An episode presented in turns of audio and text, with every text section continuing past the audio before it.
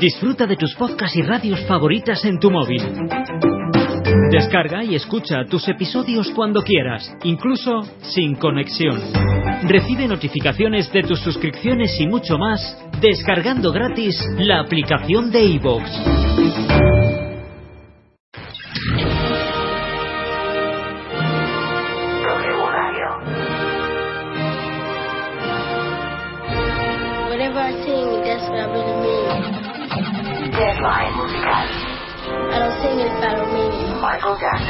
Deadline musical. Friday.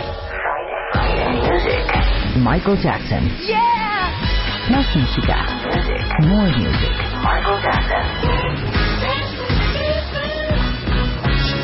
But I must confess, it feels good to be thought of as a person, not as a personality. Y'all know that nobody ever gave on stage like Michael Jackson. Michael Jackson. Friday.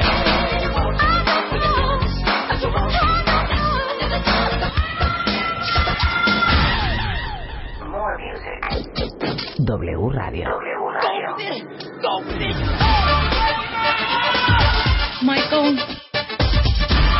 was one of a kind.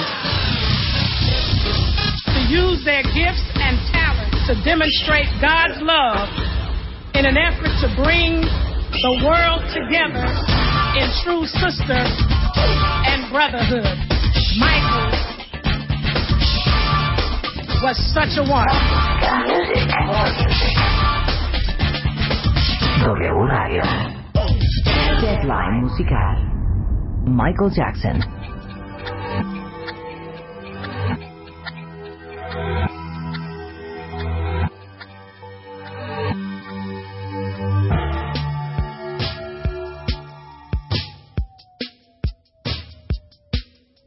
Muy buenos días, cuentavientes. Hoy, hoy, este gran viernes 4 de agosto, miren, la van a pasar sensacional.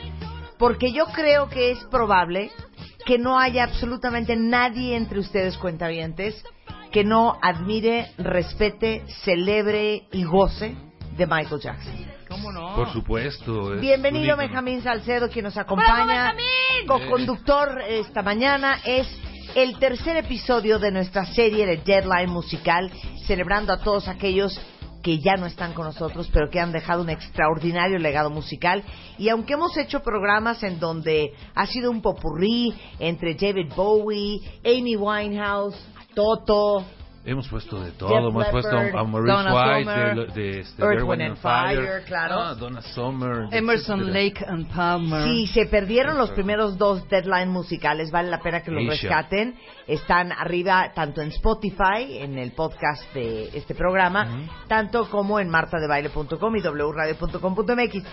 Benjamín Salcedo, director de la revista Rolling Stone en México, una de las una de las personas que más sabe de música en este país, nos acompaña el día de hoy. Rebeca Mangas, una mujer que a Una pesar de estar en conocedora la de menopausia, es una conocedora de Michael. Groupie casi, De. Michael. De ¿no? Michael. Michael. M-A-I-K-O-L. Michael. No, Michael. Michael. Es Michael Jackson. Es que tú lo Oigan, escribes mal. teníamos que dejar un programa solamente para Michael. Sin duda, estás hablando del rey, de tal vez el artista más importante solista que ha existido eh, sobre la faz de la tierra.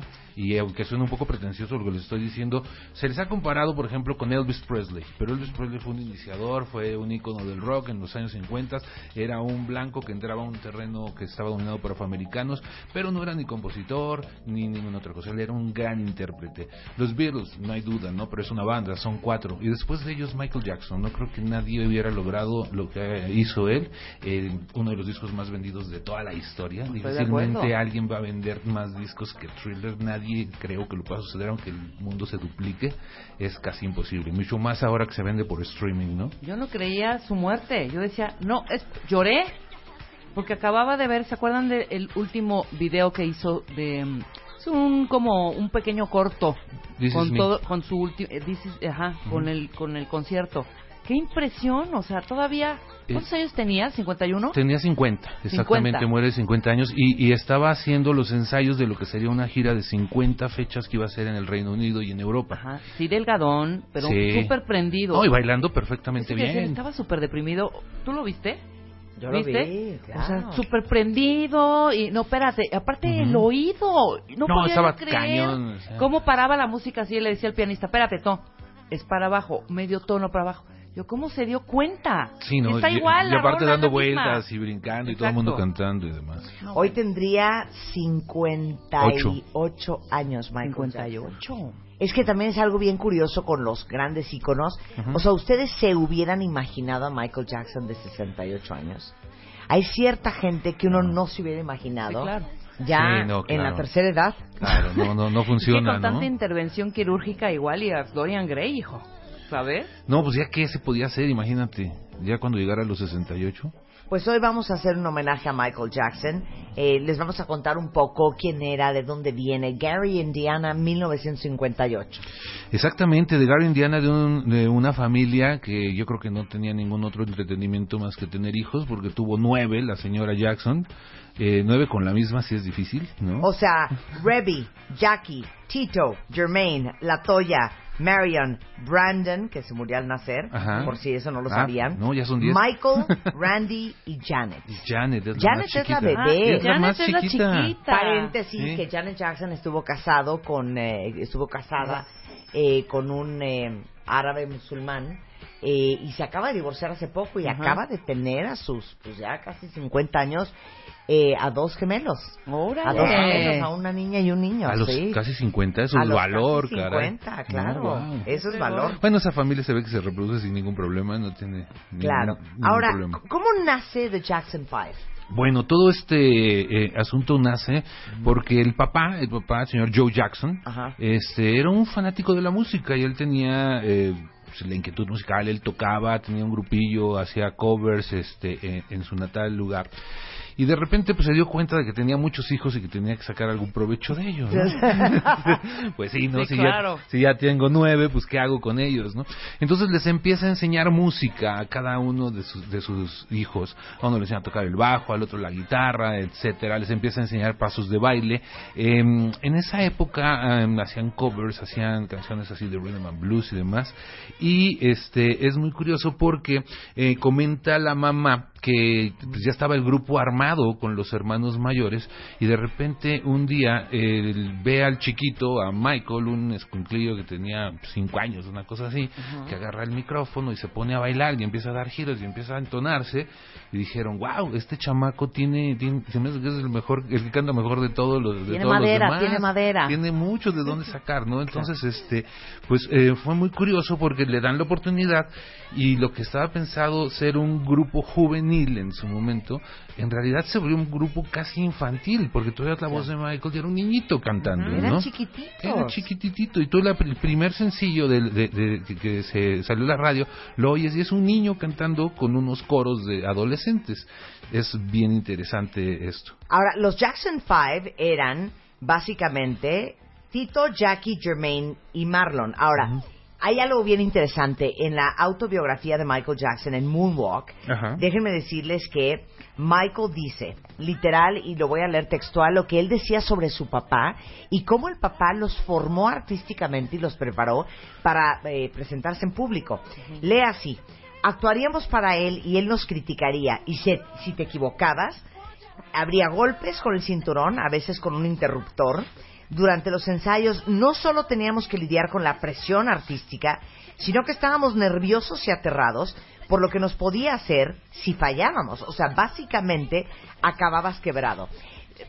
Después de que se muere Michael Jackson, hay una entrevista muy famosa que le hizo Pierce Morgan, que en ese momento estaba en CNN, eh, a Joe Jackson, el papá de Michael, en donde dice, sinceramente yo me siento satisfecho de haber sido súper duro con ellos, ve el gran resultado que he cosechado, tengo unos hijos, eso de que les daba palizas es mentira, a veces los tenía que castigar y en ocasiones los golpeaba con el cinturón, era una forma de concientizarlos que habían hecho mal y asegurarme que lo recordaran. Fui duro porque era muy necesario.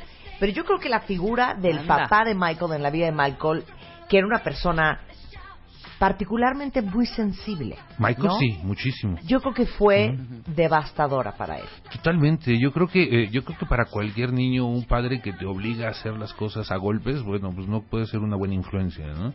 Eh, ustedes que son madres como tú, Marta, Sí, debes de sí. saberlo mucho mejor. Eh, creo que sí fue un error eh, de parte del padre. Él dice que el gran resultado que logró, yo eh, diría que pues pudo haber logrado mucho mejores resultados, porque justo cuando se pelea Michael con el padre es cuando empieza a florecer y a crecer y a ser la- lo, grande de, de él, ¿no? Sí hizo bien el grupo, sí hizo bien a los Jackson 5, pero nada más como grupo infantil, toda la demás carrera, el resto de los Jackson están perdidos. No existe ninguno, ¿no? En su momento, yo no, no sé si recuerdas, se hablaba de Jermaine y ya va a sacar un disco solo Jermaine sí, y no sé sí. qué. ¿Quién sabe qué sea Jermaine? Debe de estar, este... Sí, o sea, y la No- no Toya sé, como ah. que nunca armó. No, pues hizo más ruido por salir en Playboy Yo que creo por que en cantar. realidad son Janet y Michael. Y Michael, Esos son sí. los dos. Bueno, de hecho Michael Jackson da una entrevista a cuentavientes a Oprah en 1993 y dice que se enfermaba y hasta vomitaba con solo saber que tenía que lidiar con su papá. eh, tanto de niño como de adulto. Sí, y el claro. papá lo asustaba con máscaras de monstruos. Dice que una vez Joe se puso una máscara y se arrastró en el dormitorio de Michael a través de una ventana por la noche gritando para enseñar a su hijo que debía de cerrar la ventana cuando dormía. O sea, era muy fuerte. Qué forma. Y convenció del potencial de sus hijos, dejó su trabajo para dedicarse absolutamente a literal ser el, El el manager, el, el manager de sus hijos. Sí, no, no, bueno, el, el tipo era súper estricto y vio ahí, obviamente, este, un canal de, de- de ingresos muy importante. El grupo eh, tocaba en fiestas locales y después tuvo la oportunidad de firmar para Motown. Eh, Motown, como ustedes recordarán, era una compañía disquera que formó, formó el señor Gordy en Ajá. Detroit y que fue la primera compañía que firmó afroamericanos. Eh, tenía puros artistas afroamericanos, los Temptations, tenía Diana Ross, tenía varios de ellos y es precisamente Smokey Robinson, a Gloria Gaynor, gente así. Gladys Knight and the Pips. Todos. Así es cierto, es Gladys Knight, no Gloria Gaynor. Gladys Sí, Knight, sí. hago la corrección.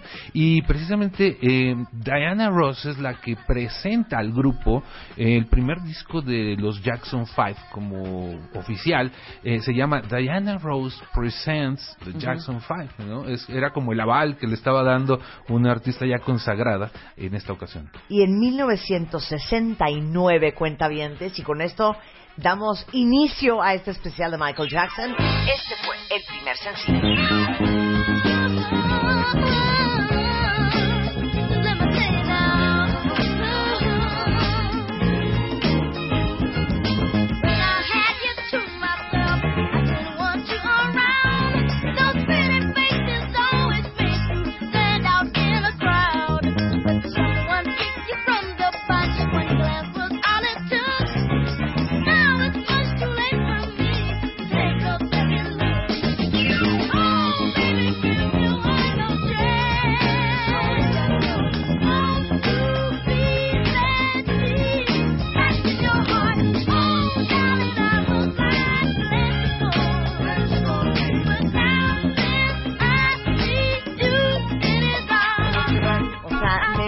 De la impresión, cuentavientes. Diez años tenía el chavito. 10 años tenía Michael Jackson. Les vamos a mandar un par de videos en Twitter porque en, en, en esa, en ese 1969, Sí, pero ya en el súper. 70, ya es una locura y hay sencillos que no podemos dejar de poner. Sí, no, en ese momento sale su segundo álbum que lleva el nombre de ABC, ABC, y obviamente la canción que lleva el nombre es un exitazo, es uno de los, el más fuerte, el primer sencillo del álbum se llama ABC. Seguramente lo conocen, ¿no quieres que lo escuchemos antes de que te diga las otras dos o te digo de No, una vez que no, también no, no, viene? vamos uno por uno. Esto bueno. es una joya, esto es un clásico que el día de hoy todavía se escucha En a el nivel mundial.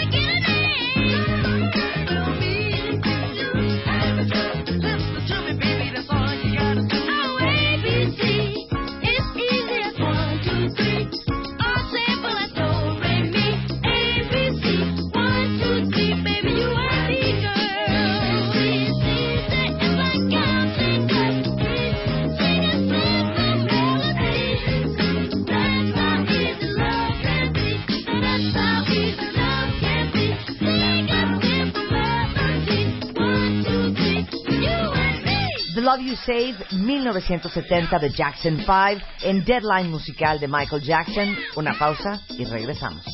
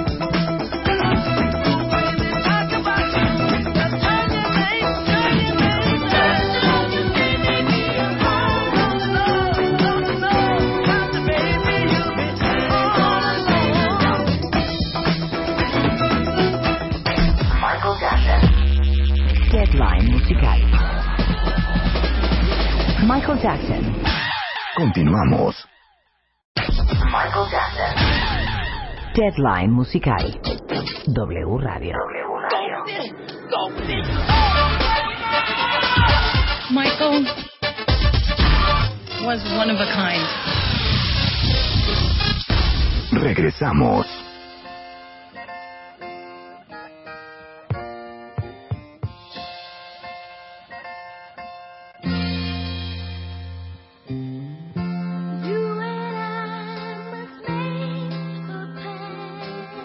Estamos de regreso en W Radio. De fondo, eso es I'll Be There de The Jackson 5, 1970, porque hoy estamos celebrando ahora sí que la vida y obra de Michael Jackson en nuestro tercer episodio de Deadline Musical con Benjamin Salcedo, el director general editorial at large de la revista Rolling Stone en México y celebrando de veras todo el legado de Michael Jackson todas las tres horas completas. Ya escuchamos este I Want You Back, ya escuchamos The Love You Save, ABC. ya escuchamos ABC y tenemos de fondo I'll Be There. Triste, ¿no? Triste, claro. Sí, bastante triste. La infancia de este muchacho no es precisamente lo, lo, lo que cualquiera podría desear.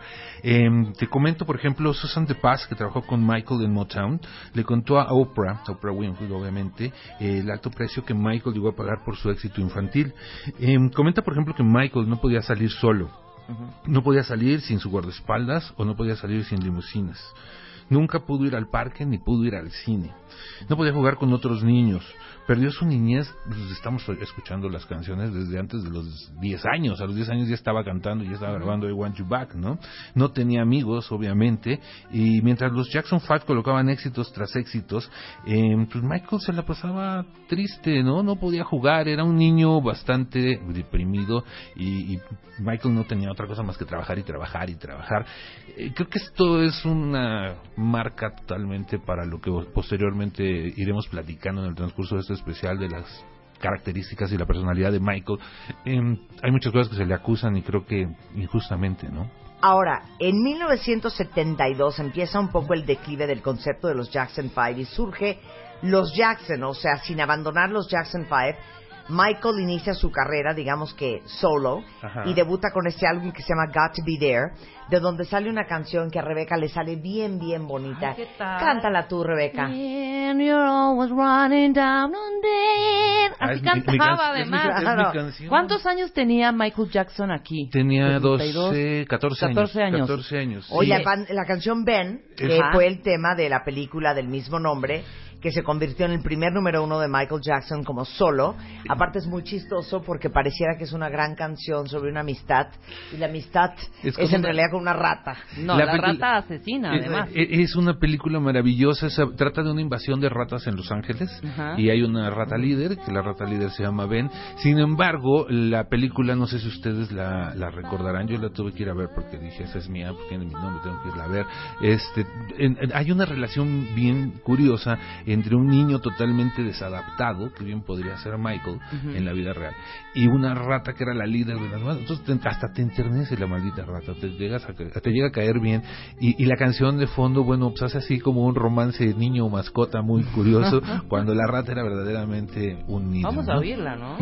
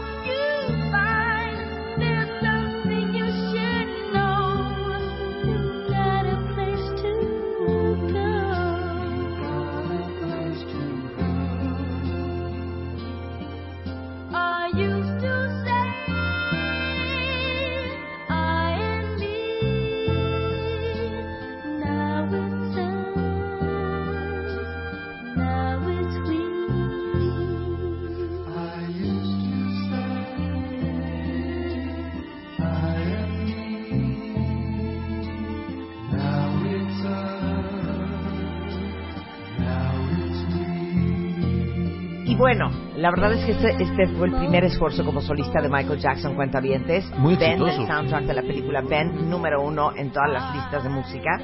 Y por otro lado se estaba cosiendo, pues que ya no estaba funcionando la relación con su disquera, que era Motown. Sí, estaba pasando eh, un poco de moda la, la situación y el estilo musical que se estaba manejando en ese lugar. Eh, eh, Michael también ya tenía otras inquietudes. Obviamente el grabar solista le empezó a abrir los ojos de cosas que podía hacer a futuro. Y el papá quiso renegociar, vio que obviamente cuando empezaron, pues una cosa es negociar cuando vas a empezar a lanzar a tu banda y otra cuando ya eres todo un éxito como eran los Jackson 5 y Michael en solitario.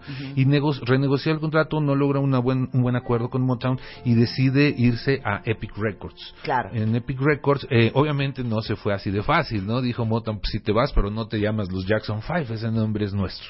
Entonces le recortaron el 5 y fue muy fácil, se quedaron como los Jacksons. Exacto. Ujú. Jermaine se casa con un directivo de Motown. Con la entonces, hija. Con la hija. Sí. Y queda, este, pues digamos que roto. Entre la espada y la Los pared. Jackson Five ya no son Five, Ya son- ahora son The Jacksons. Sí.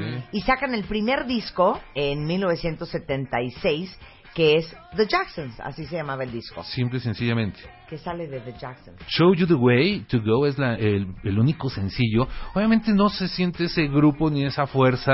Pero es que cero la ubico. No, sin No, ni embargo, yo. Pero ya tenemos la voz de Michael como la que ya vamos a escuchar después. Su grito. Ya, ya, ese tono Y es- empieza el sello. ya tiene ¿no? el tono tal Claro. cual, ¿no? Luego Este, se va Going Places en 1977. Que tampoco le va bien.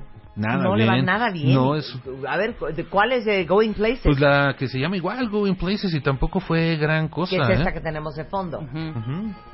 Y luego nos tenemos que brincar a Destiny en 1978. Ay, sí, ya la, la, cosa cambia. Ya la reconocemos. Donna Summer, este, The Brothers Johnson, toda la época discotequera. Sí, justo llegan en el momento. Y en el Destiny de 1978 hay una canción que todo el mundo cree que es de Luis Miguel. Así es, y no para nada, es una verdadera joya que cantaron los Jackson muchísimos años antes que Luis Miguel y que se llama Blaming on the Boogie.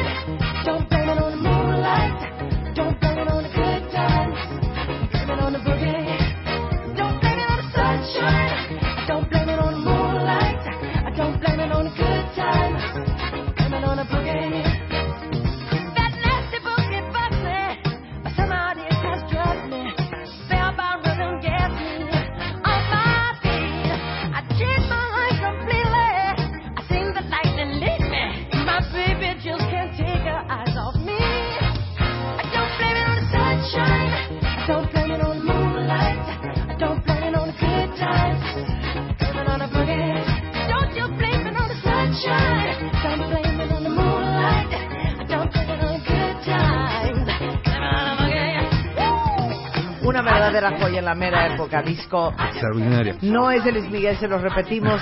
No se llama No culpes a la playa, no culpes a la luna. ¿Será que no me amas? Blame it on the boogie, The Jacksons. Además, este disco, bueno, no solo Blame it on the boogie, que para nosotros tiene un significado muy especial, hablo para los mexicanos, porque lo vimos hasta el cansancio. Hay otro gran tema que seguramente recordarán que se llama Shake Your Body Down to the Ground. Claro, cómo no.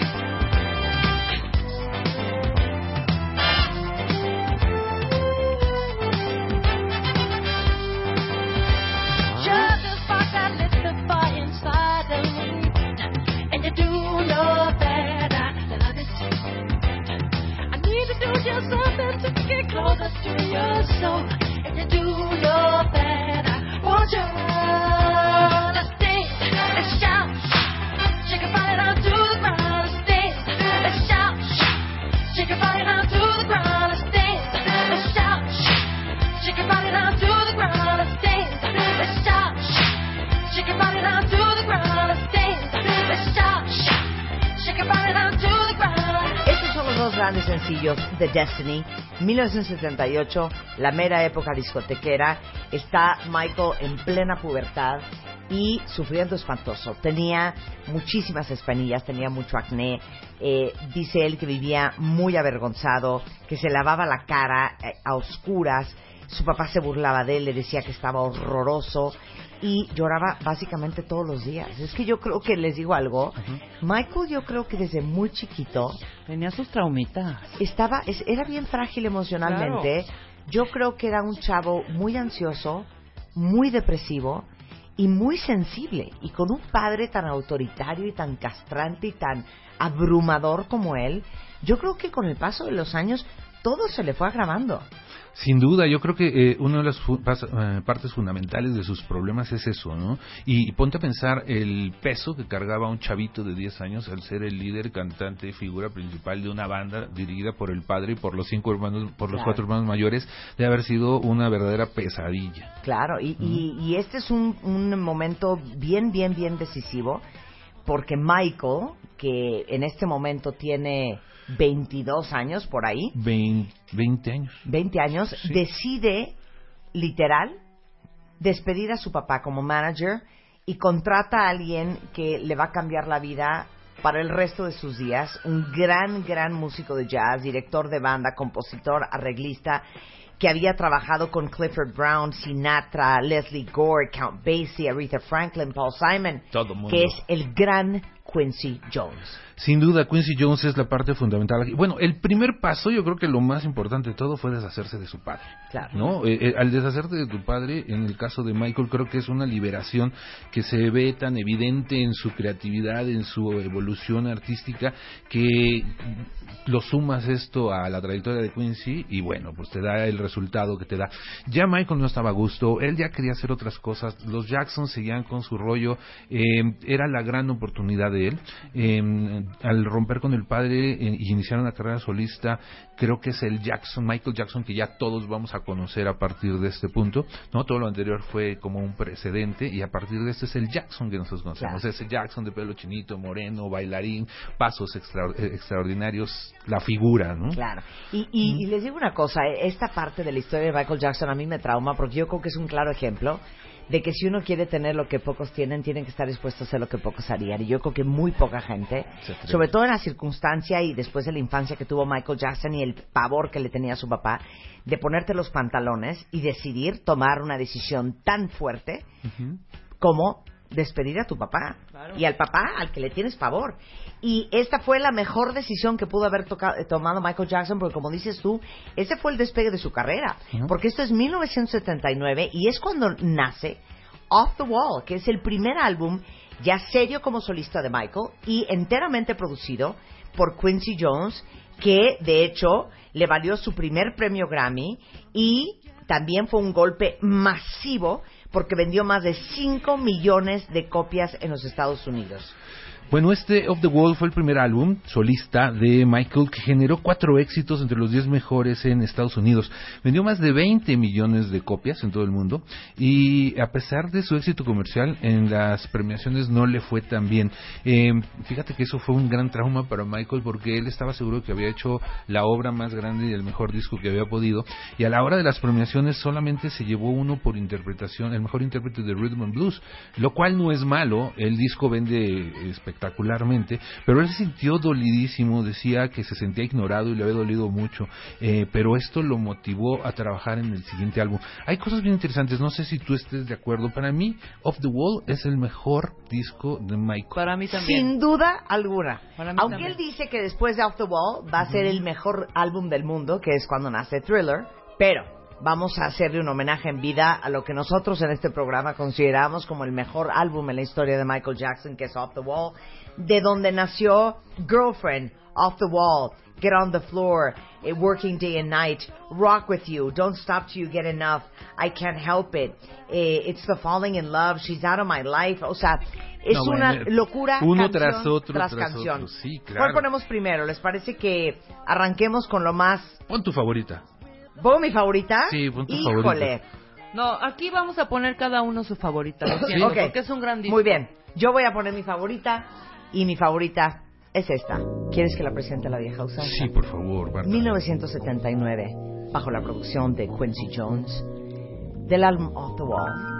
Esto es el track número 8, I Can't Help It, Michael Jackson, Deadline Musical, en W Radio.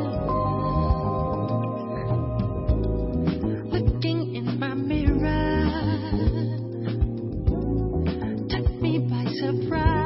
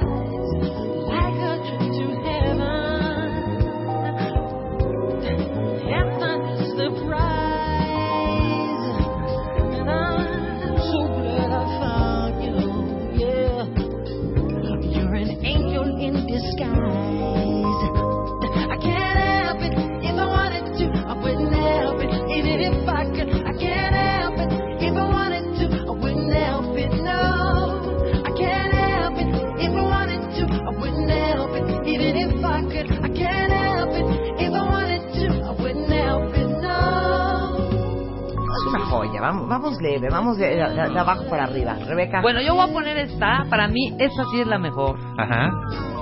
Se llama the Wall.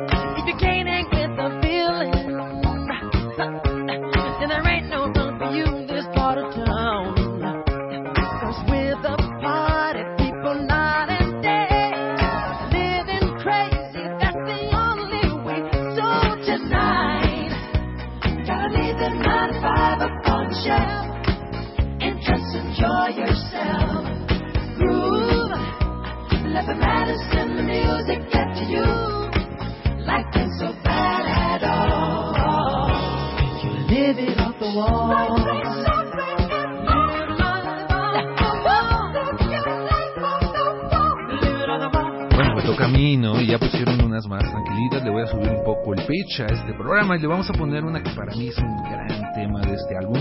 Se llama Rock With You.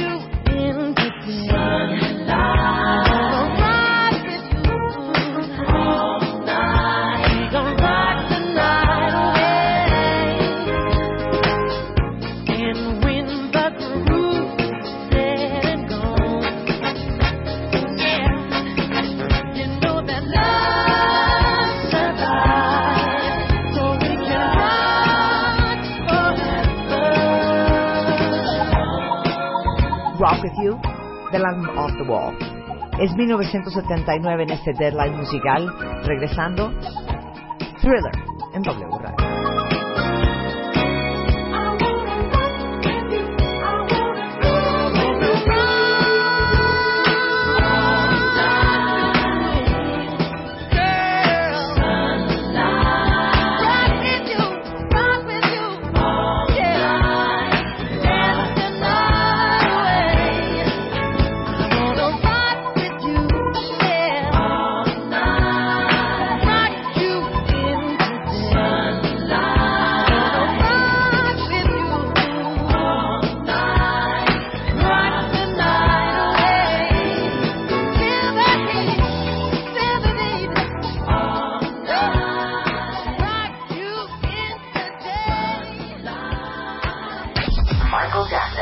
Deadline musical. Michael Jackson. Más música. More music. Michael Jackson. Continuamos. Michael Jackson. Deadline musical. Y'all know that nobody ever gave on stage like Michael Jackson. Michael Jackson. Regresamos.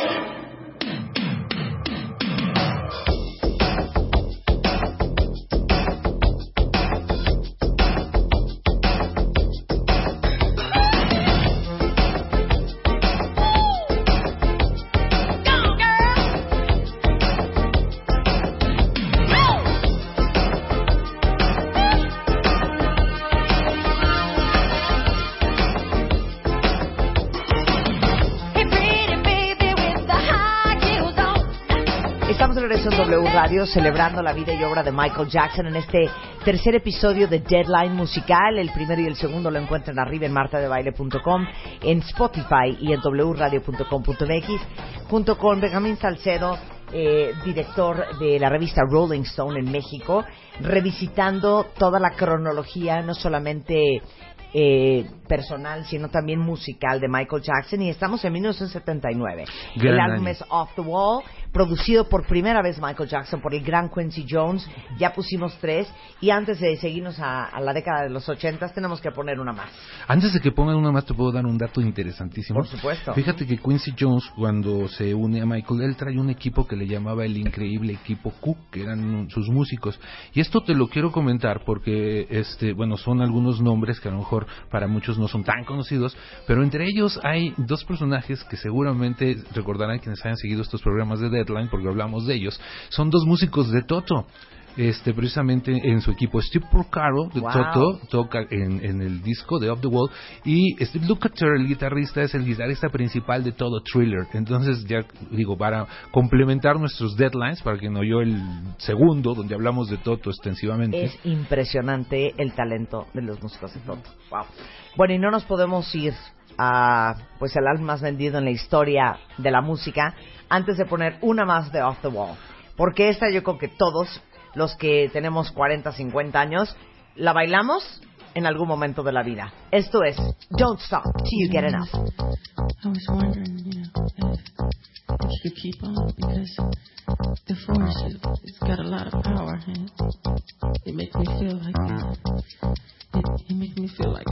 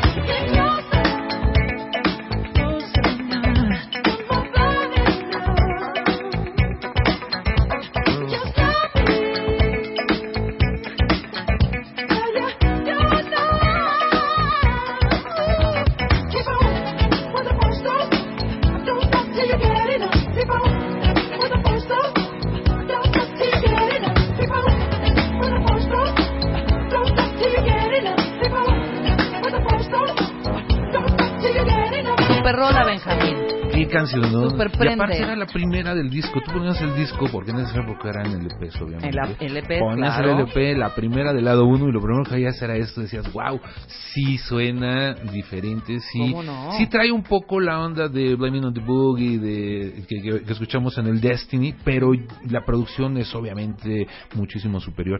Y, y bueno, con esto vamos a cerrar el primer álbum ¿Tú solista. tuviste de el este disco en tus manos? Sí, claro. Yo lo compré en Gigante. Gigante era una muy buena, una muy, muy buena tienda en su parte de discos, Ajá. independientemente de, de comida, frutas, verduras. Tenía muy, muy, muy buen eh, eh, pasillo.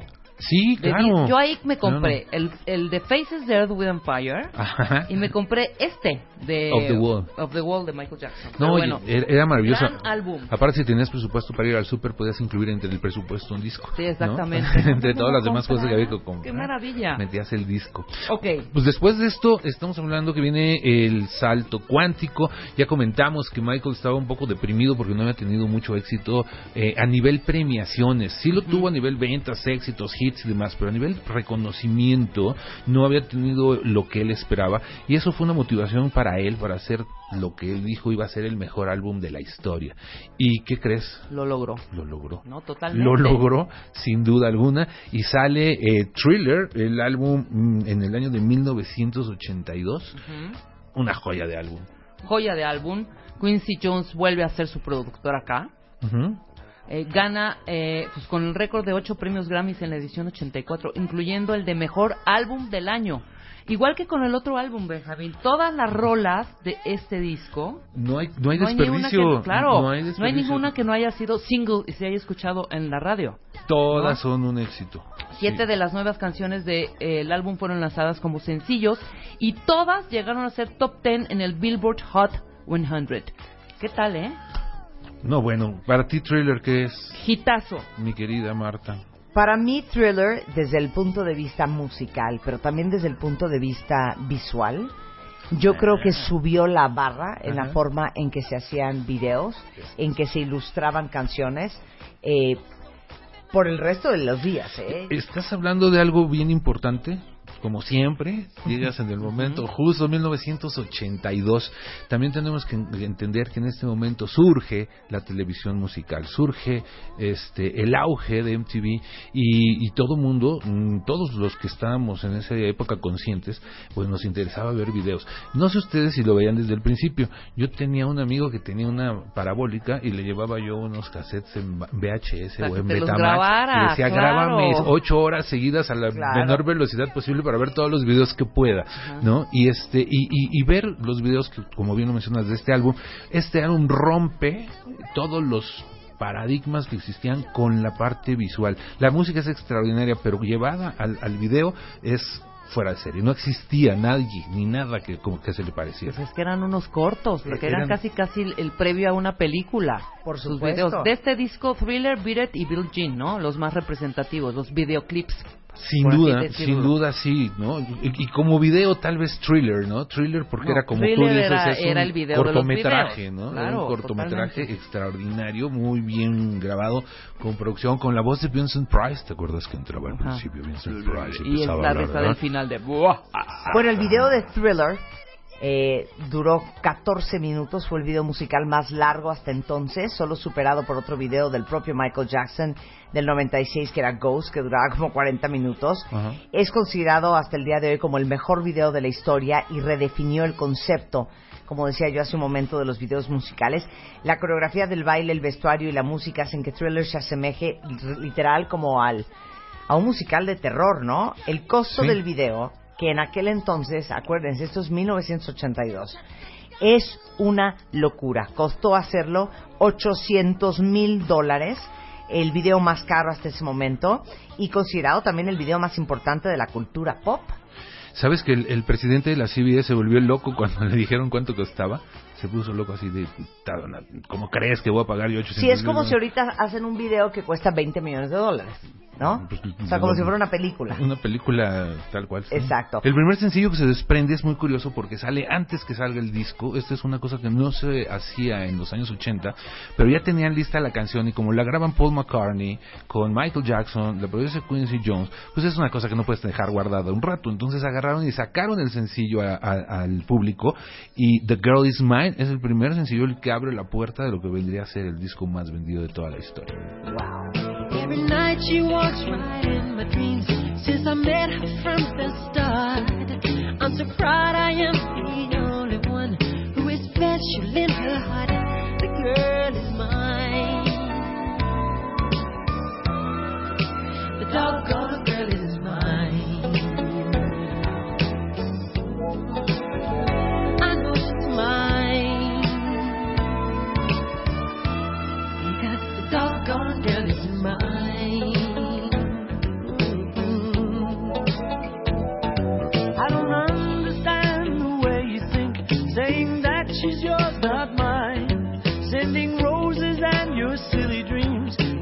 Just a waste of time, because she's mine.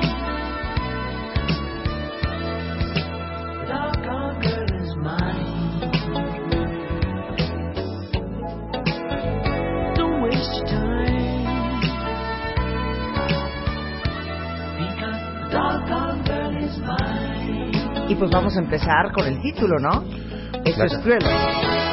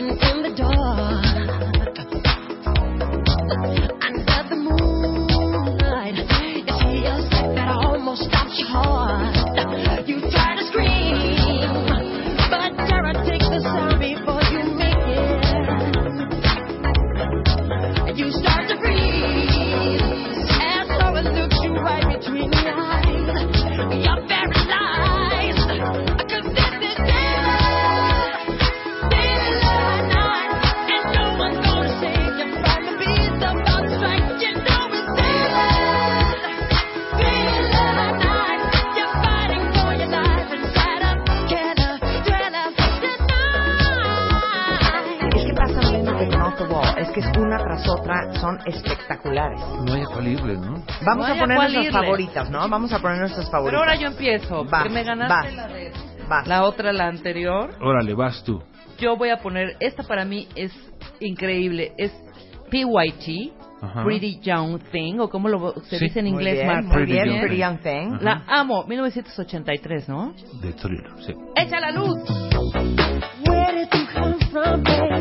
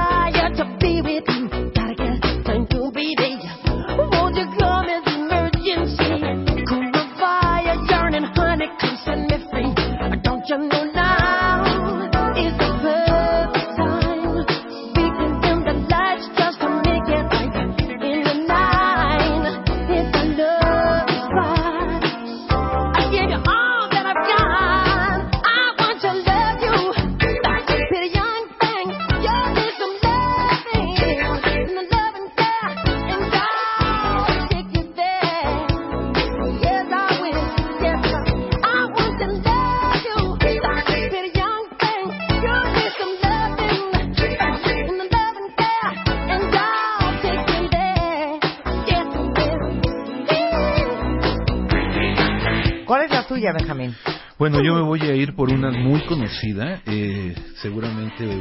ya saben cuál es. Voy a escoger Beat It y te voy a decir por qué. Uh. Me gusta Beat It porque en, hay una, un solo de guitarra en el transcurso de esa canción que toca el mejor guitarrista que había en ese momento, que se llama Eddie Van Halen.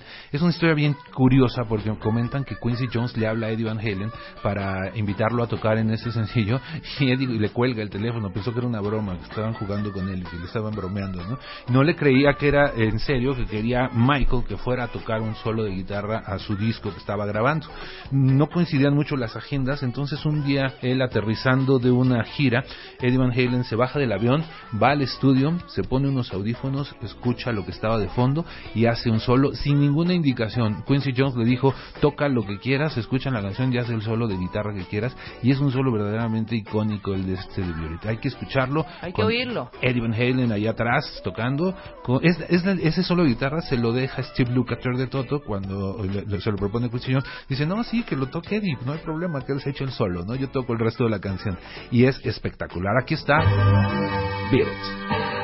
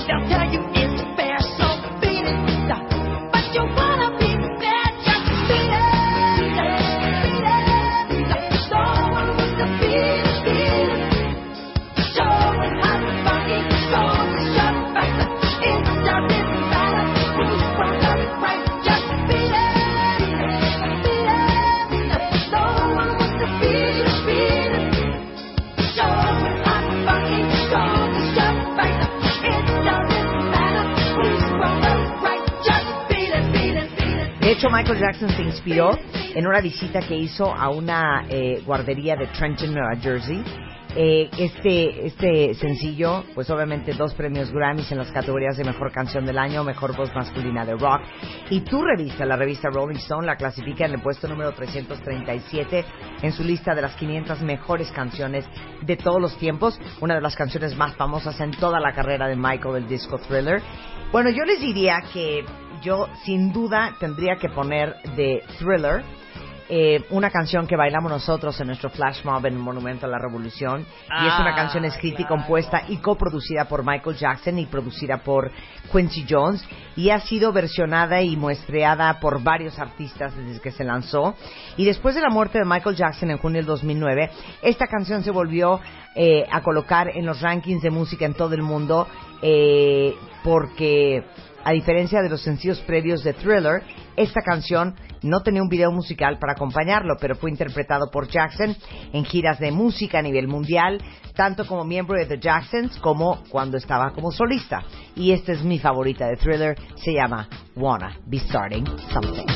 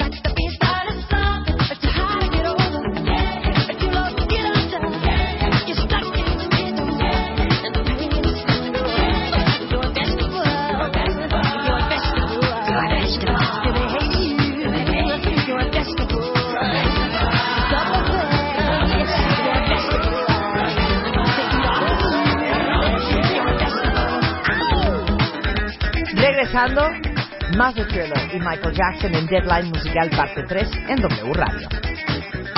Michael Jackson. But I love Confess. It feels good to be thought of as a person, not as a personality.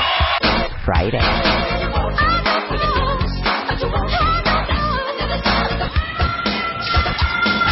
Deadline Musical. Continuamos. Michael Jackson. Deadline Musical. W Radio. Michael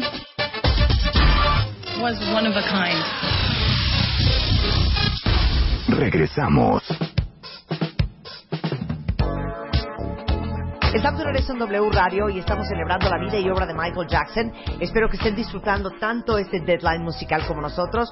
Nos acompaña Benjamín Salcedo, editor de la revista Rolling Stone en México. ¡Bravo! Y estamos en Thriller 1982 y celebrando este todos los sencillos que sal- salieron de este álbum que vendió más de 105 millones de copias, Benjamín. No, bueno, es el disco más vendido en la historia, como lo platicamos. 37 semanas en la lista de Billboard. Es una grosería. O sea, no, no, nadie va a volver a lograr esto. Es, es un greatest hits este álbum. Claro. ¿Cuántos trae? Estamos hablando de 7, 8 este, sencillos que estuvieron entre los mejores éxitos. Las nueve canciones del álbum fueron completadas, tanto el productor Quincy Jones como el Jackson estaban descontentos con el resultado, remixearon cada canción, pasaron una semana en cada canción, este y bueno, no, no estaban aún convencidos, eh, pero obviamente el esfuerzo les valió la pena. Es que, ¿Sabes qué pasó? Cuando grabaron el disco, hacía- hicieron unos... Eh, Thriller tiene una entrada muy larga, muy, muy larga. Entonces, cuando ya pues, tenían que quemar el álbum, no cabía. Entonces, tuvieron que recortarlo. Tú recordarás que esa entrada se ve en el video y es toda una presentación y parte del show del video. claro. Pero en el disco no viene la, la canción tan extensa como, como viene en- en- como la escuchamos en el video. Entonces, tuvieron que recortar y reacomodar todas las canciones para que pudieran... Hay que entender nuevamente la época. Aquí se grababa en LPs. Cada LPs tenía una duración de aproximadamente veintitantos minutos por lado. Entonces tenías que acomodar las canciones para que cupieran, no nada más este apps como hoy que puedes grabar 18 o 20 al- en fila y no importa la duración. Antes tenías que cuidar ese detalle. Claro. ¿no? Bueno, no, no podemos despedir 1982-83 con Thriller sin poner esta canción que fue mezclada 91 veces por el ingeniero de sonido Bruce Swedin, eh, que en algún momento contrató Luis Miguel para, para mezclarle algunos discos. Era un gran ingeniero de sonido que trabajaba mucho con, con Michael Jackson y Quincy Jones y no le acababa de convencer y la mezcló 91 veces hasta encontrar la mezcla perfecta para que sonara como suena. Fue uno de los sencillos más vendidos en 1983 y es uno de los sencillos más vendidos en toda la historia. Y es muy interesante porque con este video se vuelve Michael Jackson el primer artista negro eh, que se presenta en MTV. Esa canción encabezó los rankings de Estados Unidos y del Reino Unido simultáneamente, igual que en muchos otros países del mundo, en Austria, Italia, Suecia, Noruega, etcétera. Rolling Stone la coloca en el 58 de su lista de 500 mejores canciones y recibió todos los premios que te puedas imaginar, dos premios Grammy, un American Awards, este, la eh, instalación del Music Video Producers Hall of Fame, en fin, todo lo que puede ganarse un individuo haciendo una canción se lo gana Michael con Billie. Y esa es la razón por la cual probablemente Thriller es el álbum más vendido en la historia eh, por esta canción. Es Billie Jean, es Michael Jackson.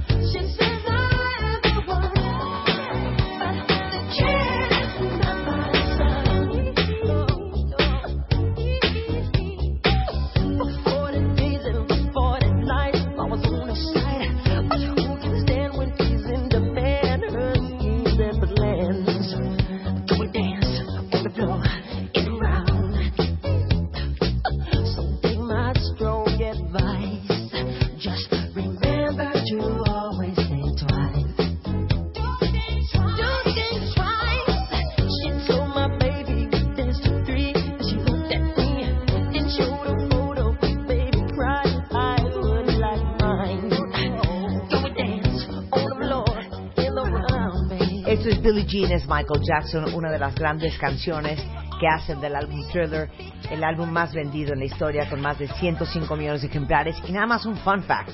Eh, con este álbum Thriller, Michael Jackson logra la mejor negociación eh, de regalías y la más alta en la industria de la música. Imagínense ustedes cómo amasa la fortuna que tiene Michael Jackson, que nada más con Thriller recibe dos dólares por cada álbum vendido. Y si vende 105 millones, simplemente ahí estás hablando de 210 millones de dólares por el puro álbum vendido. Él aparte cobra regalías porque es compositor de muchas de las canciones, más las actuaciones, los conciertos, todo lo demás. Sí. Se imaginarán con qué sacó para comprar Neverland, ¿no? No, imagínense Sí, ustedes y- y- con, con qué se quedó este eh, sus hijos. Sí, la familia se, sí está bastante bien protegida por el momento. Fíjate que hablando de Billie Jean y creo que ya pasando a un siguiente, una siguiente etapa, todos recordarán en 1983 ese famoso paso, el Moonwalk, que llamó muchísimo la atención porque nadie lo había visto en vivo ante tantas millones de personas. Pero aquí en México se encontró en algunos anales, en películas antiguas, a resortes haciendo ese paso. Este, es muy curioso, cuando tú revisas las biografías de, de Michael, nunca se dice que él inventa el paso, ¿eh? Eh, se cuida el detalle. Eso está muy bien hecho, porque si no, ahorita el señor Resorte sería multimillonario y sus hijos también por los derechos de Moonwalk. Este paso lo hace él por primera vez en una presentación que fueron los 25 años de Motown. Se llamaba Yesterday, Today and Forever, un especial de televisión para la NBC. Eh, este espectáculo se transmitió en mayo de 1983 con una audiencia estimada de 47 millones de personas. Y bueno, fue recordado principalmente por la actuación esta de la canción de Billie Jean que les mencionaba y que le valió una, la primera nominación al Emmy. Y Eh, Michael siempre dijo que ese paso del moonwalk lo había copiado a los pasos que, ello- que él veía de los niños negros en los suburbios, donde para él había grandes talentos. Y fue la primera vez que lo vieron con la chamarra negra de lentejuelas, el guante de golf decorado con diamantes, este y, y- y este baile insignia, el moonwalk. Eso fue ese día. Es más, ahorita les mando por Twitter la liga del video de YouTube, donde van a ver este especial de los 25 años de Motown y Michael Jackson en actuación. 1983. Ahora, empiezan, ¿no empiezan aquí ya los cambios físicos? Sí, claro. Ya, Eh, ya empieza ya- la ca- ya cara máscara, cara máscara. Totalmente. Tú ves la portada de Thriller y todavía era el Michael moreno, de nariz ancha, de pelo chino. Y de repente cuando aparece el siguiente álbum vemos a un Michael muy descolorido.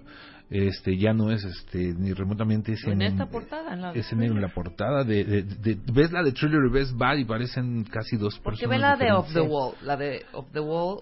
Y- la Es carita Michael, Black es Michael, Michael. pero Black Michael lindo, Gran- cute. Sí, nomás lo alargaron, ¿no? Sí. Creció y se estiró un Sí. poco. Eh, en Thriller es parecido, ¿no? Tirado en el piso con su saco blanco y este su este su melena china tal cual y ya cuando llega Bad Es una ya, visita es- de Liz Taylor. ya hay un detalle ahí interesante. Obviamente se empezó a hacer un escándalo del, del cambio de la cara de Michael Jackson, eh, porque el tono de piel se veía más blanco, la nariz más delgada, más, más recta. Y de hecho en su autobiografía, no sé si alguien de ustedes la ha leído, que se llama Moonwalk, Michael Jackson dijo que gran parte de esta renovación y de los cambios que la gente veía en él era porque había cambiado su dieta. O sea, también que no nos quiero timar. este, pero sí admitió que sí se había compuesto la nariz y que sí se había compuesto la, la como el mentón, la barbilla, pero dijo que jamás se había hecho absolutamente nada en la piel. De hecho, hay una entrevista que le hace Oprah a Michael y Michael le dice literal, y lo voy a, a citar tal cual, dice, no conozco un blanqueador de piel, nunca he visto uno y de hecho dudo que eso exista. La historia de mi color de piel es la historia más estúpida que he escuchado. Lo que tengo es un problema médico que destruye la pigmentación de la piel, es un problema de familia. Eh, unificamos el color de la piel con maquillaje y eso es todo. Y no voy a ahondar en esta historia médica porque eso es absolutamente privado. De hecho, eh, si hay un reporte de la autopsia de Michael Jackson en donde sí eh, certifican que Michael Jackson tenía vitiligo pero también tenía tatuadas las cejas, pero los labios de rosa, pero la parte del cuero cabelludo.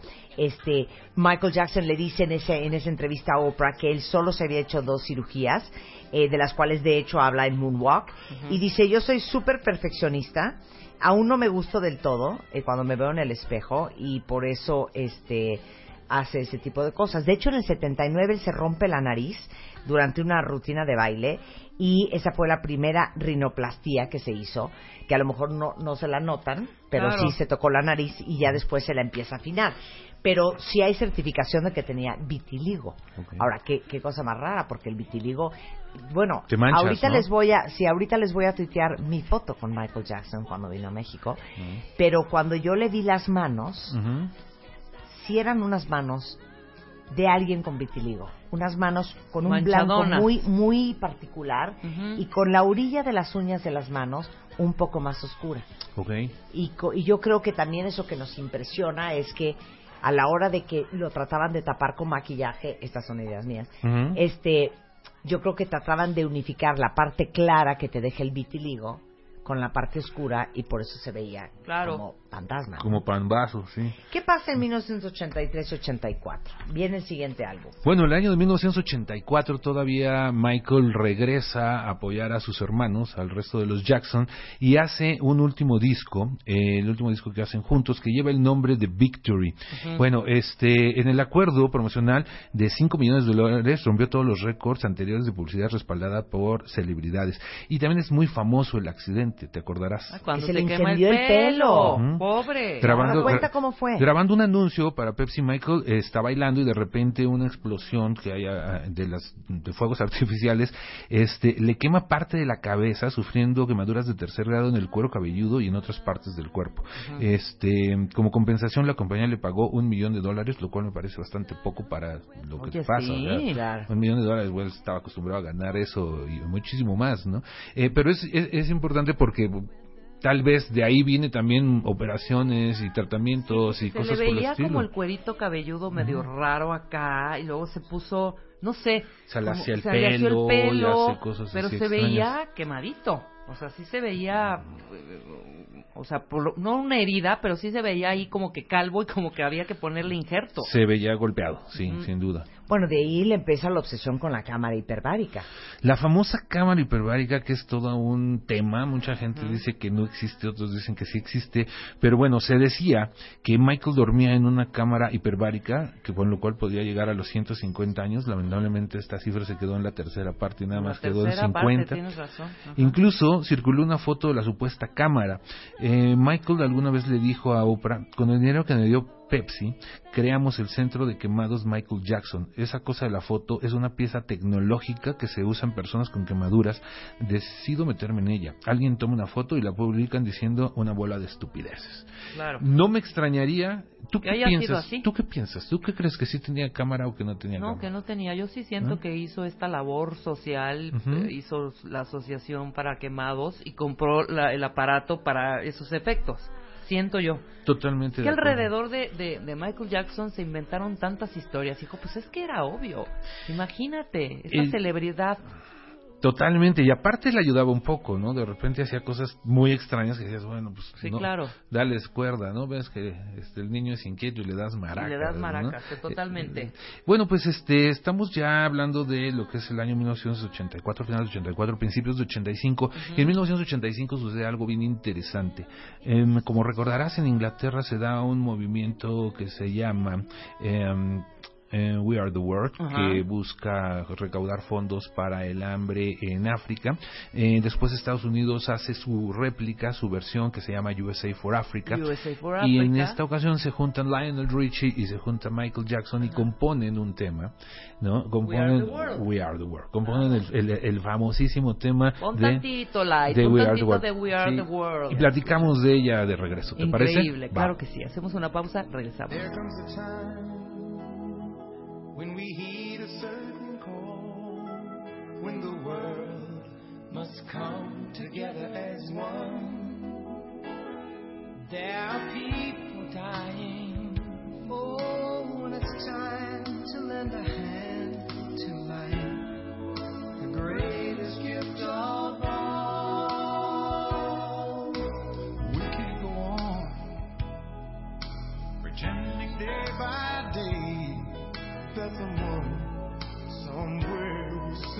make change.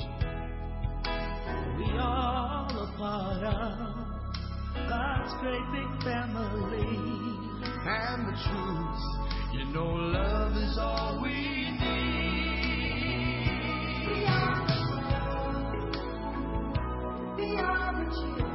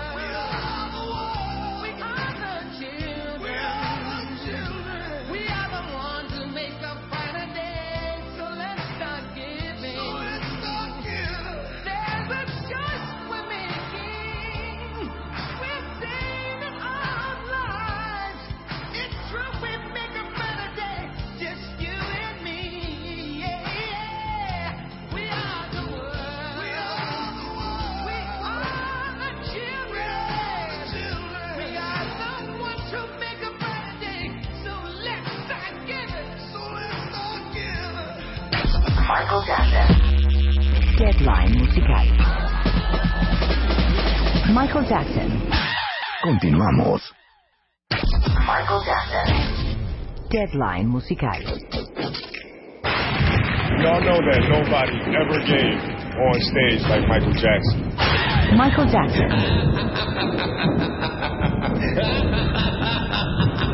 Regresamos.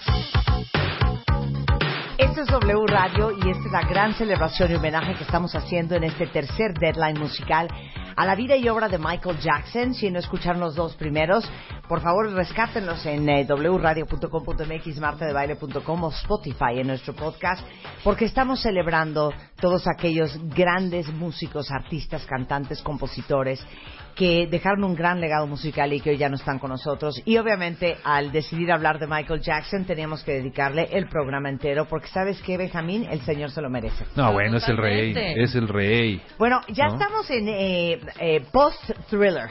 Todo el mundo expectante a ver qué va a lanzar Michael Jackson después del éxito de Thriller, considerado como uno de los mejores álbumes en la historia de la música. Y esto es 1987 y nace Bad. Un disco dificilísimo. Imagínate, después de lo que ac- acabas de comentar, este Rebeca, ¿cuántas canciones puedes sacar de Off the Wall? La mayoría. ¿Cuántas La puedes sacar de Thriller? La mayoría. ¿Qué tienes que hacer para superar eso? Es casi imposible superar eso, ¿no? Es, eh, necesitarían ser las 10 canciones del disco éxitos como para superar Thriller.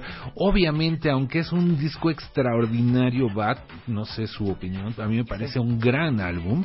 Con Sí. todo y eso, obviamente, comparado con Thriller, pues se siente diferente, ¿no? La- la- el público cree que no es tan bueno, el, el título no le ayuda, este y bueno, pues eh, eh, a pesar de que es un gran álbum, no tiene el, el reconocimiento, el éxito y la, tra- la trascendencia que tiene Thriller. Sin embargo, tiene canciones extraordinarias. ¿Cuál es tu favorita de, de Bath? Híjole, eh, yo creo que Smooth Criminal, ¿eh? ¿Smooth Criminal? yo creo que Smooth Venga. Criminal. ¿La soltamos? Venga. suéltala. Comen.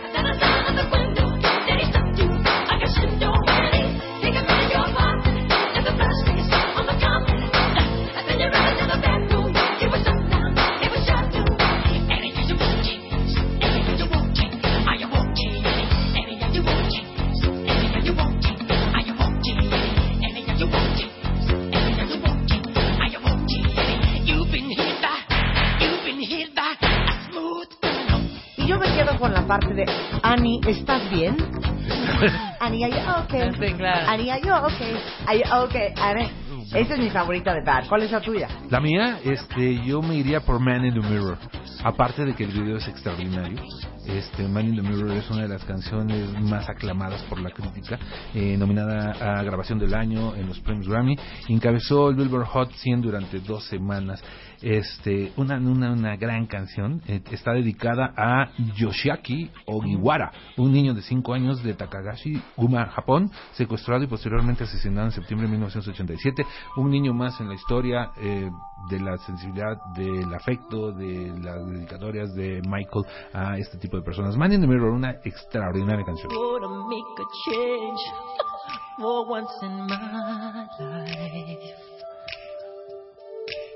It's gonna feel real good. Gonna make a difference. Gonna make it right. As I turn up the collar on my favorite winter coat, this wind is blowing my mind. I see the kids in the street with not enough to eat. Who am I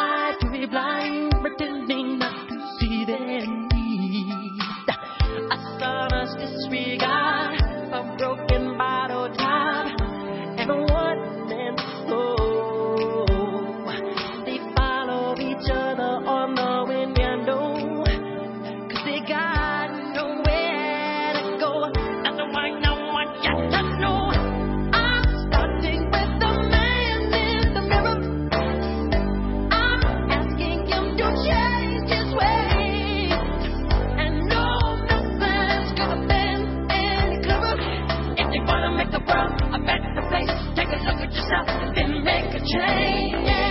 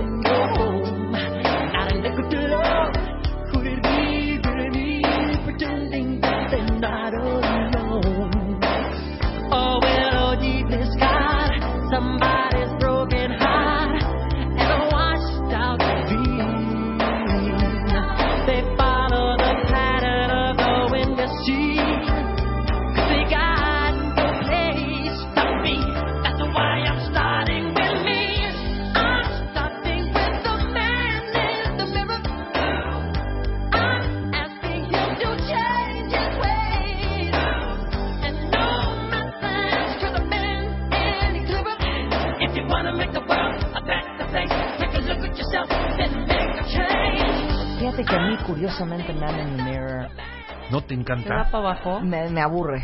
¿De me aburre terriblemente. ¿Cómo crees? Pero es muy bonito el... eh, eh, eh, The Man in the Mirror. Bueno, y vamos a cerrar Bad, que la verdad es que tuvo como cinco muy buenos sencillos. La de Leave Me Alone, la de Smooth Criminal, I Just Can't Stop Loving You, Man in the Mirror. The way you make me The feel. way The Way You Make Me Feel. Vamos a poner The Way You Make Me Feel.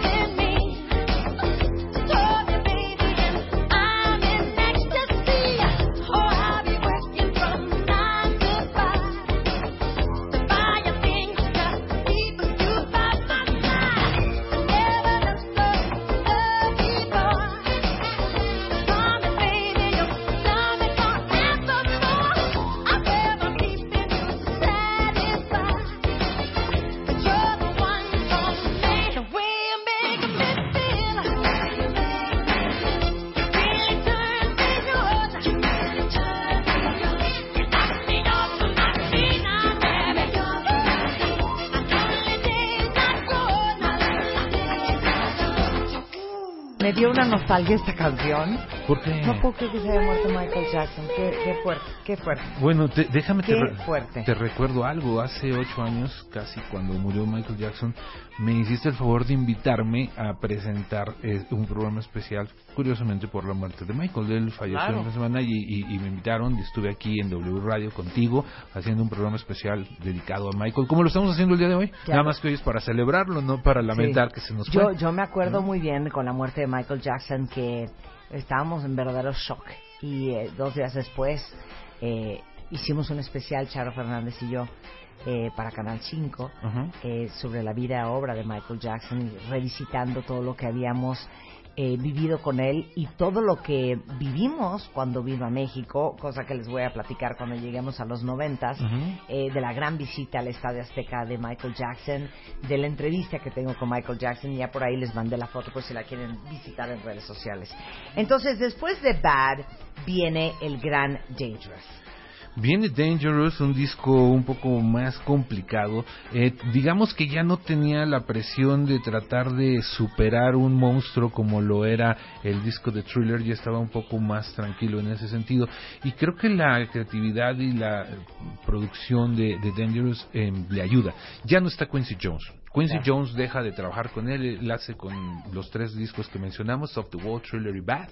Y a partir de este álbum ya no está Quincy Jones, cosa que se nota en cierto sentido. ¿Por qué se nota? Bueno, se nota porque eh, Quincy Jones tenía unos arreglos mucho más jazz, mucho más, este, vamos a llamarlos Rhythm and rhythm blues. and blues.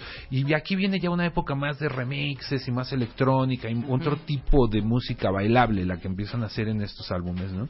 Eh, obviamente, eh, recordarás también por estas fechas se dan los discos, el de Love the Tracks y todos esos que son de, reme- de remezclas de las canciones de Michael, y es una música bastante diferente a ese R&B, a ese, a ese pop. Claro, este es para mí uno de los menos menos eh, preferidos míos, ¿eh? ¿De veras? Un par de rolas, ¿eh? Neta. A Ni mí siquiera me Dangerous. fascina el estilo de Dangerous. A mí me gusta No, mucho. A mí, eh, Remember the Time, para mí, porque sigue manteniendo en Remember the Time un poco y toda esa parte de, de Rhythm and R&B, Blues. de R&B. Bueno, ya ahorita es el rey del pop. No, o ya. sea, 88, Ya, hombre, la primera que claro. lo llama el rey del pop es Elizabeth Taylor. Y ya desde ese momento en adelante ya es oficialmente The King of Pop, Michael Jackson. Yo creo que después de Thriller se volvió el, el rey del pop y de ahí en adelante no hay nadie que le quite ese puesto ni se lo quitarán. Nadie. Bueno, algo bien interesante de este cambio que del que hablas tú, eh, Benjamín, sobre abandonar y dejar a Quincy Jones y buscar como los productores que en ese momento estaban de moda, esto ya es 1991, es contratar a eh, Teddy Riley. Y Teddy Riley, algo bien interesante, y para todos los que crecieron con la música noventera van a ubicar perfecto, Teddy Riley es el que producía a Bobby Brown, ¿se acuerdan de Every Little Step I Take? ¿Ok? ¿Cómo no? ¿Se acuerdan de Dougie Fresh, de Keith Sweat, de Heavy D, Usher? ¿Y se acuerdan de I Don't Wanna Fall in Love, de Jane Child, que Sí, este era claro. canadiense? Bueno, Teddy Riley producía a todos estos y estaba muy en boga en los noventas, así como Ellie Reed y Babyface. Y entonces es a quien contrata Michael Jackson para hacer el álbum Dangerous, obviamente buscando evolucionar y como sonar como mucho más actual a lo que estaba de moda en ese momento. Que era más hip hop, que era más rap, Claro, que era claro. otro tipo de música. Era un soul ya fusionado con otros géneros diferentes, ¿no? Y de ahí el primer sencillo del cual hablabas hace un momento, Rebeca, Remember the Time. You wanna check me? Let me see. Do you remember when we fell in love? We were young and innocent then. Do you remember how it all began? It just seemed like heaven, so I did it.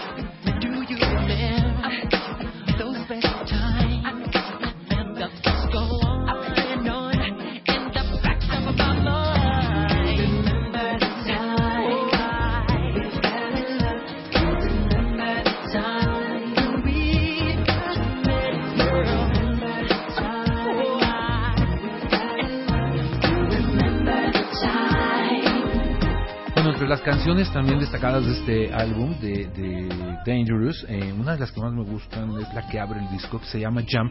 Ustedes recordarán que hubo una película que se llamaba Space Jam, de, con- Claro. que salía Michael Jordan con algunos este caricaturas, ¿no? Sí. Eh, este tema es parte de esa película. Jam es una mezcla de funk agresivo, dance y rap, o funk y hip hop, si lo que ustedes quieran. Son todas ellas licuadas y sale un resultado muy interesante, lo que comentábamos ahorita. Y el video musical de la canción cuenta con la colaboración precisamente de Michael Jackson. Eh, se lleva a cabo dentro de una cancha de baloncesto donde Jackson enseña a Jordan cómo bailar y a cambio Michael Jordan le enseña a Jackson cómo jugar básquetbol. Eh, existen versiones extendidas de este video que incluyen a Michael Jackson enseñándole a hacer a Michael Jordan el moonwalk, cosa que no le sale tan fácil porque te- me- como ustedes recordarán Michael Jordan medía casi dos metros. Claro. No bueno, fácil. de ese álbum Dangerous sale pues el sencillo considerado como la canción de rock de mayor venta de los noventas, que es una mezcla justamente de hard rock, dance y rap, escrita y compuesta por Michael Jackson, con un riff en la guitarra inspirado en Hurt So Good de John Mellencamp, ¿se acuerdan de esa canción? Se llamaba John Cougar en esa época. ¿te Exacto? John Ah, Cougar claro. Mellencamp. Y este, bueno, de hecho en Black and White, eh, Black or White, Michael Jackson pide que Slash, el guitarrista de Guns N' Roses que hemos tenido aquí en el programa, este, por favor participe en esta canción para darle una línea como mucho más rockera, mucho más agresiva. Y aparte también participa Tim Pierce en la guitarra heavy metal y el resultado es una mezcla de hard rock, dance y rap. Y algo también bien interesante, el video lo dirigió John Landis, el mismo de Thriller. Además, Macaulay Culkin tuvo una participación especial. El pequeño Este, angelito, para quien no sepa quién es sale Macaulay. Tyra Banks, Sí. esta gran modelo, y eh, este al final del video eh, van a ver hasta la actriz Cree Summer ahí en el video. Pero algo bien interesante del video de Black or White que fue un video que él quería que fuera un video eh, con mucho significado y que revolucionara nuevamente eh, toda la parte del morphing del final. Es la primera vez que lo veíamos cualquiera, ¿no? En la televisión. Y igual que Thriller, rompió récord en su época. El video de Black or White costó 6.9 millones de dólares. Y el título es ideal para la controversia que ve en el momento, ¿no? ¿Cómo era Claro, Michael? si ¿Era, era black o era o white? negro. Y como que cantar una canción que trajera ese tema, bueno, funcionaba perfectamente. Esto es el álbum Dangerous 1991. Es el gran Michael Jackson y esto es Black or White.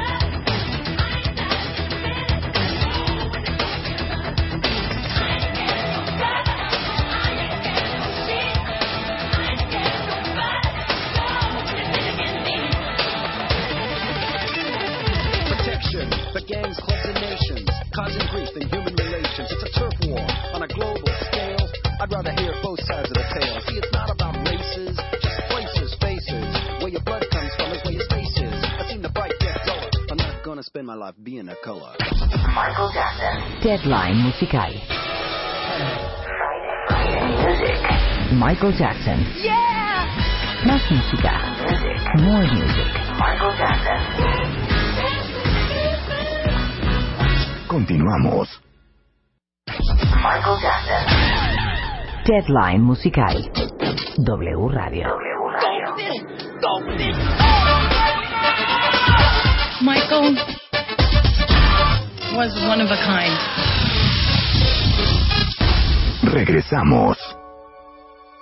Estamos de regreso en W Radio y estamos celebrando la vida y obra de Michael Jackson. Estamos terminando en el eh, corte anterior de escuchar eh, pues lo más relevante del álbum Dangerous de 1991, donde Michael deja la producción de Quincy Jones, contrata a Teddy Riley, que era uno de los productores más hot de esa época, y de lo cual sale Remember the Time, Heal the World, Black or White y Jan. Ahora, después del gran éxito de Dangerous, eh, es el momento de hablar de Neverland, vamos a hablar de su participación en el Super Bowl y estamos llegando pues al final de la obra de Michael Jackson con Ah. dos, tres discos más, ¿no? Sí, vamos a platicar un poco de Neverland, ¿no? Neverland es una finca que él compró en, por California, muy cerca de Los Ángeles. Eh, le costó 17 millones de dólares, que no es nada realmente para la cantidad de dinero que él ganaba, por lo que hemos comentado en el programa. Tiene una superficie de más de 11 kilómetros cuadrados. Michael dijo que construyó un lugar para niños por el niño que no fue y el que ahora tenía la oportunidad de serlo. Em, es lo que platicabas al principio, Marta, es muy importante, ¿no? Él no vivió una infancia como niño, porque a los cinco años ya lo tenían a golpes, ensayando Claro, y practicando y claro, demás. claro. Lo que dijimos que le comentaron a Oprah de que no tenía amigos, no iba al cine, no iba al parque, no tenía nada. Creo que llega un momento en el cual él dice, bueno, si yo tengo la posibilidad de tener todo lo que no tuve, pues es el momento. Y Neverland lo convierte en su Disneylandia. Es una, es una especie de Disneylandia particular donde él vivía, tenía todos los juegos que te puedas imaginar, tenía montañas rusas, este, ruedas de la fortuna, todo esto. Y bueno, el nombre proviene de la isla de fantasía de la historia de Peter Pan, uno de los personajes favoritos de eh, Michael Jackson. Eh, en el 2003, Neverland se valoró en 100 millones de dólares. Le costó 11, obviamente le invirtió mucho porque construyó todos estos juegos y todo, to- todos, es un- lo convirtió en un lugar increíble y de ahí el costo de 100 millones de dólares. En el 91 el rancho cogió la celebración de la boda de la actriz, una del, bueno, la boda de la actriz Elizabeth Taylor creo que se casó como 18 veces, ¿no Marta? ¿Cuántas veces se casó Liz Taylor? Híjole, como siete o ocho veces, ¿no? Bueno, pues una de ellas Y fue un aquí par en con el mismo. Sí, y una de ellas fue aquí en Neverland. Y recordarán, eh, Neverland, aparte de todo lo que les hemos mencionado, también tenía un zoológico. Y recordarán a Bubbles. Claro. ¿Cómo olvidar al chango El, mo- el mono. Sí, su changuito que lo acompañaba a todos lados, pues ahí- de ahí estaba. Y ¿no? Neverland sigue existiendo, se vendió. ¿Qué fue de Neverland? Bueno, Neverland, tú recordarás que cuando muere Michael Jackson estaba en graves problemas económicos. La- El rancho se pone a la venta. Creo que todavía nadie lo compra. Pero por 100 millones de dólares por si alguien se le ofrece. Tú. Marta. Ándale, ay, sí, ojalá.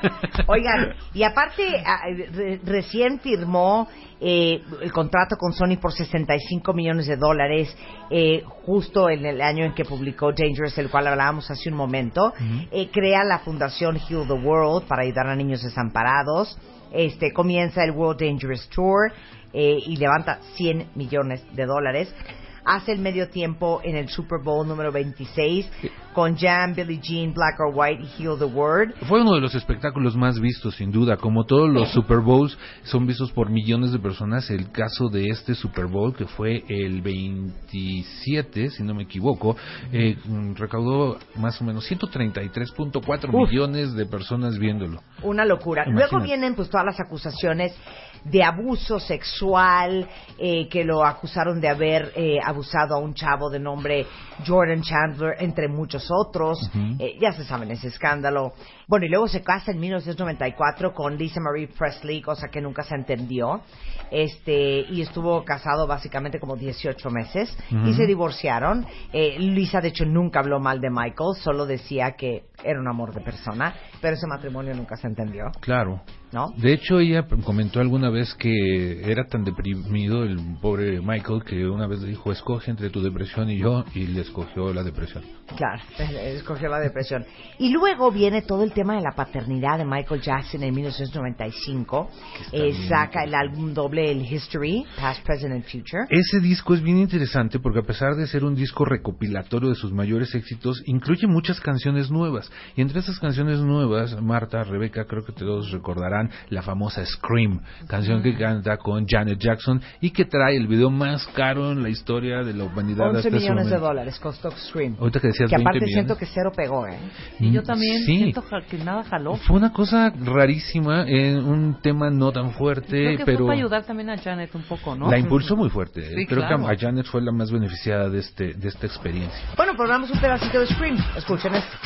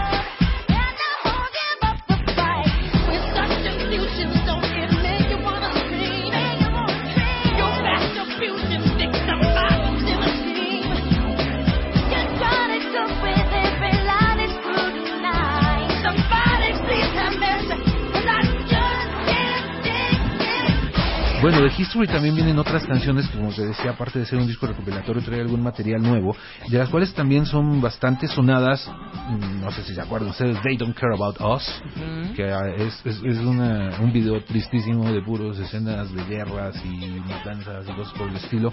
Earth Song, que también sonó mucho, y You Are Not Alone, una balada bastante bonita, recordarán You Are Not Alone. Esas tres canciones, junto con la primera de Scream, son parte de esta novedad que trae ese disco recopilatorio del 95, History, Past, Present and Future.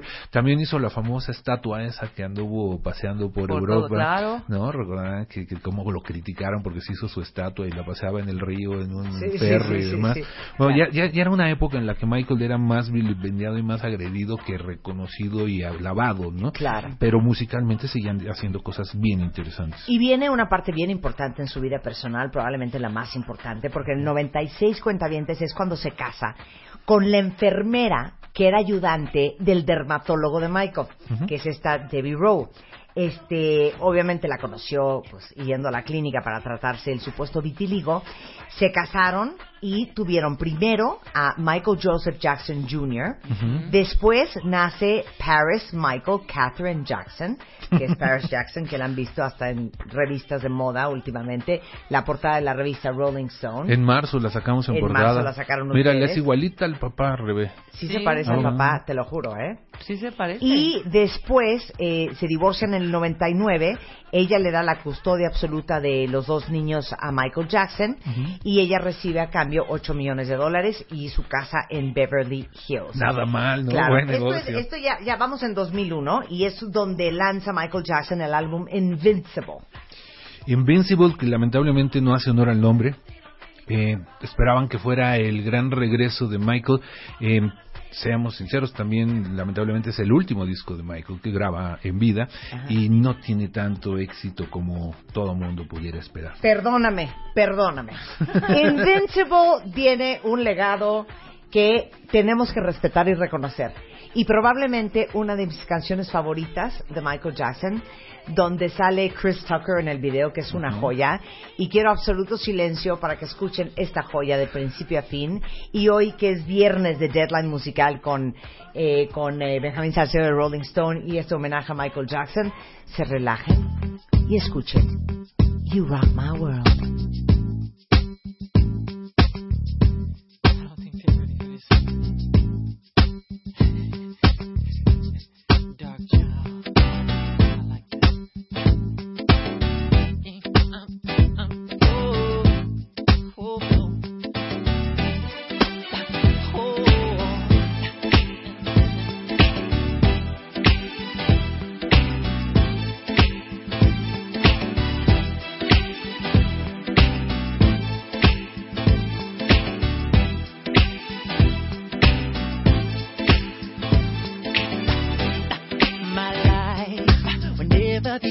The same. Girl, you came and changed the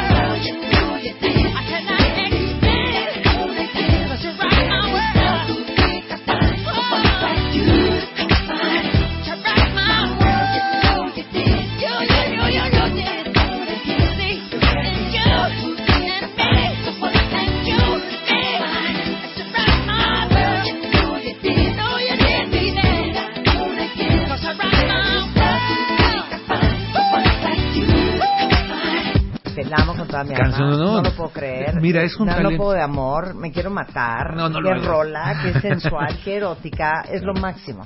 Obviamente Para estamos... mí es lo último que hizo Michael Jackson. Sí y no. Ahorita platicaremos de eso porque en los pocos minutos que nos quedan de programa todavía el legado de Michael sigue vivo, ¿eh? Siguen Bueno, saliendo discos. Nace no el esté tercer hijo de Michael Sí. Jackson, eh, Prince Michael Jackson II. Eh, según él, fue concebido mediante inseminación artificial por una esperma y un vientre subrogado. Este, y bueno, vuelve a ser noticia porque enseña al bebé en el balcón, ¿se acuerdan del hotel. Avión en Berlín, cubriendo de la cara y todo el mundo horrorizado de cómo es posible que saques a un niño en Al las balcón. manos del balcón? Porque balconeas al niño, ¿no? Exacto. Sí. Y fue un, un espacio, ¿no? Y luego pidió perdón y todo el rollo. Ahora, eh, después viene la segunda acusación de abusos y bueno, nos vamos a brincar todo eso. Este, en el 2006 le piden las autoridades que cierren su rancho en Neverland por el retraso en pagos de salarios, eh, problemas burocráticos, eh, en fin, o sea, fue tristísimo, tristísimo para él. Salen notas de que tiene pornografía infantil, eh, de que sí tenía pornografía heroica para adultos, este, en fin, cosas que nunca se encontraron, ¿no? Aquí ya la vida de Michael era más un chisme de tabloide que una carrera musical, que una crítica a su obra, a su arte y demás. Eh, fue muy lamentable. Yo creo que todos los que fuimos fanáticos de Michael Jackson lamentamos en, en el transcurso de los finales de, de su vida eh, eh, el trato que se le dio, ¿no? Y eh, justamente en el 2009, él anuncia eh, su gira Is It, que es la gira que nunca pudo hacer. la que mencionamos. Pero hay un video extraordinario que mencionaba Rebe, es un documental que la gente puede ver completo, que son todos los ensayos que hizo antes de, de- de morir para esta gira. ¿no? This is it, extraordinario. Extraordinario. En la mañana del 25 de junio del 2009, Michael Jackson sufrió un paro cardiorrespiratorio en su mansión alquilada en Holmby Hills y después de hacer una autopsia, los forenses del Instituto Forense de Los Ángeles aseguraron que la muerte de Michael Jackson había sido provocada por una intoxicación de propofol suministrado por su médico, Dr. Conrad Murray. Y aparte lo acusan, ¿no? Claro. Acusan al médico de, de, de- Pues él está acusado de homicidio involuntario, lo cual se me hace un poco drástico. ¿No? O sea, tú como médico pues das una receta y si te toma todas en la noche, pues no es tu culpa, ¿no? No Claro. sé. Yo, Y bueno, opinión. para cerrar, dos álbumes póstumos. Dos álbumes póstumos, uno relativamente pronto que se llamaba Michael del año 2010, que el cual graba con muchas eh, parejas de raperos, entre ellos Akon, Lenny Kravitz, etcétera, y uno que salió en 2014 que lleva el nombre de Escape del cual sale una canción verdaderamente extraordinaria que canta junto con Justin Timberlake, se llama Love Never Felt So Good, de lo mejor eh, que hay de la discografía de Michael y ya es póstumo. Se me había olvidado ¿no? eso. Gran, gran, gran canción. Pues con esta nos vamos a ir. Benjamín Salcedo, como siempre, es un gran placer compartir los micrófonos contigo. Hay un gran especial de Michael Jackson en la revista Rolling Stone que salió en Ese ha estado circulando durante año y medio. sensacional, Sí. por si lo quieren rescatar. Y rescaten siempre la revista Rolling Stone todos los meses, se llaman la música, para saber qué está pasando, qué viene, qué pasó, quién es importante y quién lo fue. Gracias por invitarme a este tercer programa. Un placer estar con ustedes, Rebe, Marta. Hombre. Y bueno, nos faltan como unos 52 más para acabar con todos los que se nos han ido. Del deadline musical. Benjamín Salcedo en redes sociales es arroba. Benjamín Salcedo. Muchas gracias, Benjamín. Gracias a ti, Con Marta. esto nos vamos. Este fue el deadline musical de Michael Jackson, este viernes de música, en W Radio.